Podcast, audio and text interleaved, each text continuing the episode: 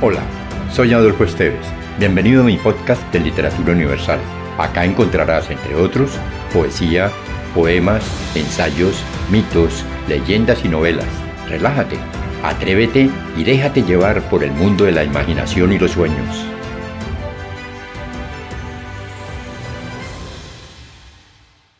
Libro de los números. Este libro es llamado por los hebreos números porque en sus primeros capítulos se hacen varias numeraciones y censos del pueblo de Israel.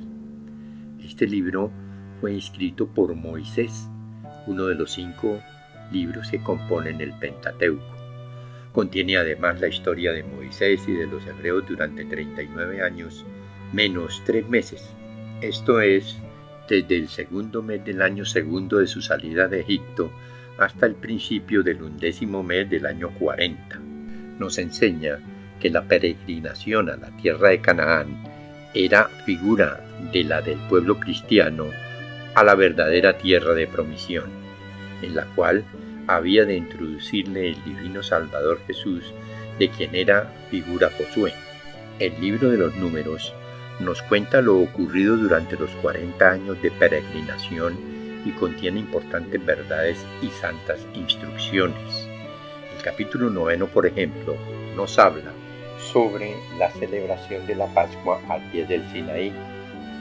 Hace descripción de la columna de nube y de fuego que guió a los israelitas por espacio de 40 años.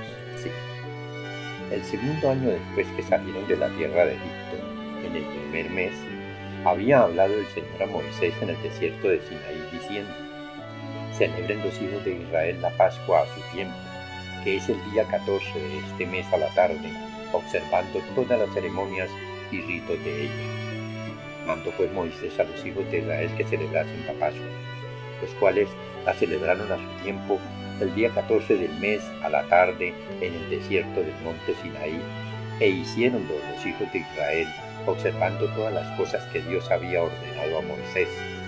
Mas he aquí que unos que estaban inmundos por razón de un cadáver y que por tanto no podían celebrar la Pascua en aquel día, llegándose a Moisés y a Araón, les dijeron, estamos inmundos por razón de un cadáver.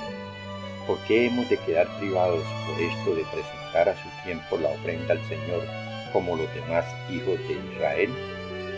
Respondióles Moisés, aguardad que consulte al Señor para saber qué es lo que dispone acerca de vosotros. Y el Señor habló a Moisés diciendo, dirás a los hijos de Israel, el hombre de vuestra nación que se hallara inmundo por ocasión de algún cadáver o lejos en algún viaje, celebre la Pascua del Señor sacrificando el cordero.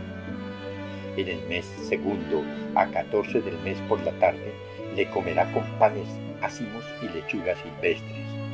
No dejará nada de él para otro día ni le quedará hueso alguno observará todas las ceremonias de la Pascua. Mas si alguno, estando limpio y no habiendo estado de viaje, sin embargo dejó de celebrar la Pascua, será exterminado de la compañía de su pueblo por no haber ofrecido a su tiempo el sacrificio pascual al Señor. Este, tal, pagará la pena de su pecado. Asimismo, si entre vosotros hubiere algún extranjero o advenedizo, celebrará al Señor la Pascua según sus ceremonias y ritos. Una misma será entre vosotros la ley para el extranjero que para el nacional. Es de recordar que el día en que se erigió el tabernáculo le cubrió una nube, mas desde la noche hasta la mañana apareció sobre el pabellón como una llama de fuego.